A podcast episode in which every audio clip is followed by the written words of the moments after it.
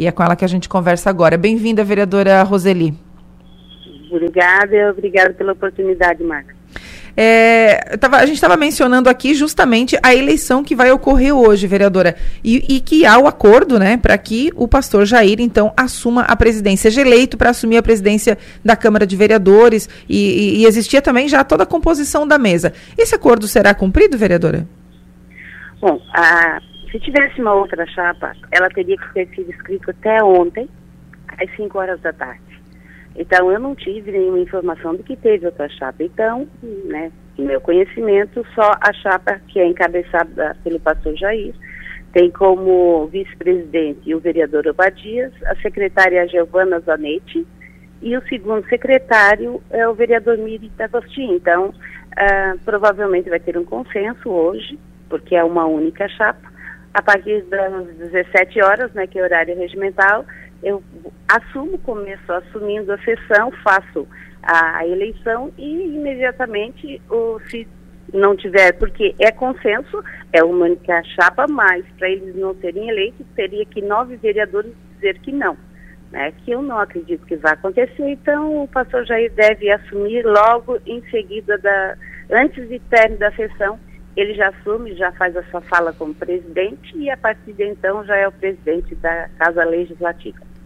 Eu vou aproveitar então para, enquanto a senhora está nessa função, né, está incumbida dessa função, é, primeiro porque houve, então houve uma mudança na configuração da mesa diretora, porque o vereador é, Juarez de Jesus ele integrava essa, é, essa nova, esse novo momento da, da, da, da mesa diretora. Houve uma mudança nisso, então, vereadora? Bom, ali quem, quem montou, né, quem montou é, foi o vereador que é o presidente, que é o pastor Jair. É, no início seria o vereador Juarez, e depois teve um acordo entre, ele conversou, conversou com o líder do governo e trocaram o vereador pelo, Juarez pelo vereador Obadias, sabe? Mas desde o começo estava escrito que os outros cargos já, desde o início do mandato, já estavam praticamente decididos. O do vice-presidente é que era uma prerrogativa do presidente. Aí eles conversaram e uh, resolveram mudar. E nós aceitamos, né? é a prerrogativa do presidente.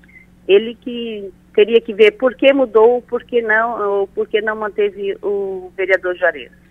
Muito bem. Para fechar, vereadora, o que, a senhora considera que deve ser o maior desafio do novo ano legislativo da Câmara de Vereadores de Criciúma? Bom, nós vamos continuar na luta pela, agora sim, pela da ordem de serviço da nova sede.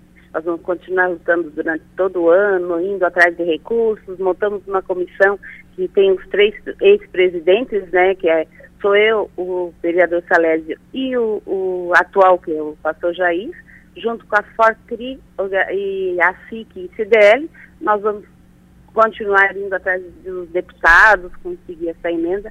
Eu acho que se nós conseguirmos o dinheiro e conseguirmos dar ordem de serviço, vai ser o grande feito dessa atual legislatura.